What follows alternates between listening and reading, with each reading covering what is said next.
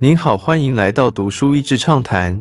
读书益智畅谈是一个可以扩大您的世界观，并让您疲倦的眼睛休息的地方。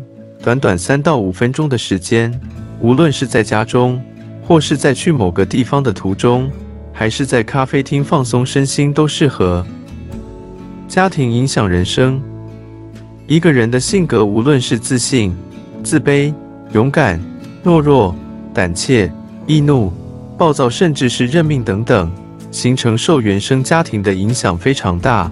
很多人甚至一辈子都走不出去这个阴影，要用一生的时间去治愈才可以。噩梦一般的家庭，塔拉就是这样的一个女孩，她受到了父母跟家庭的强烈影响，而这本书。就是塔拉写下的自传。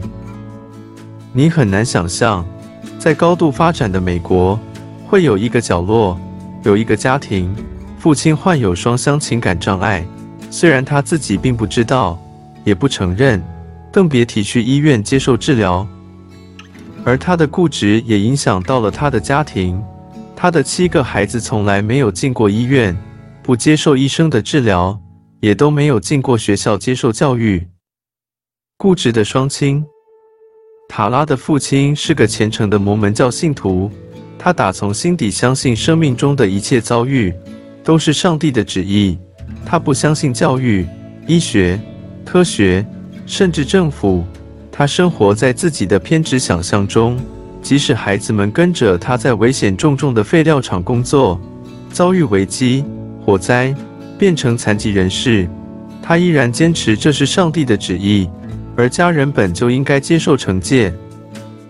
塔拉的母亲原先是个助产士，她上过学，有接受过一些知识教育，但在顽固且暴躁的丈夫压制下，她无法反抗，只能选择妥协，以至于真相被她渐渐模糊遗忘。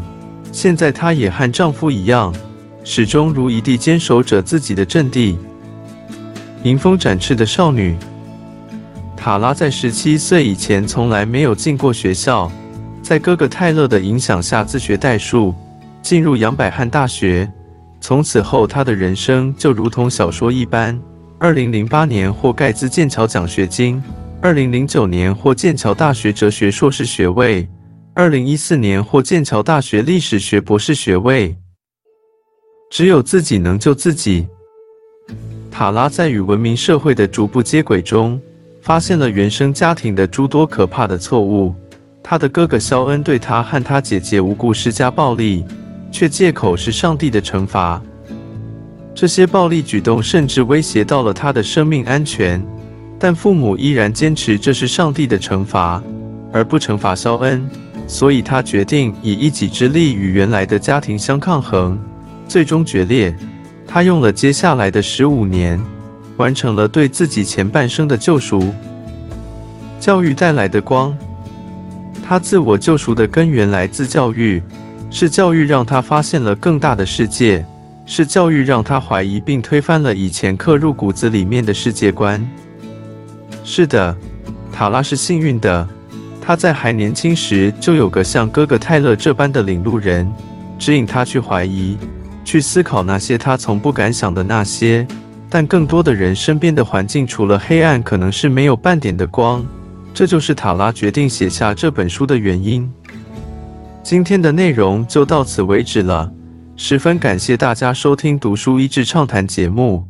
如果对我们的内容感兴趣，欢迎浏览我们的网站 dasheasy 点 net，或是关注我们的粉丝团“读书益智”，也可以分享给您的亲朋好友。欢迎继续关注我们下一期节目。下次见。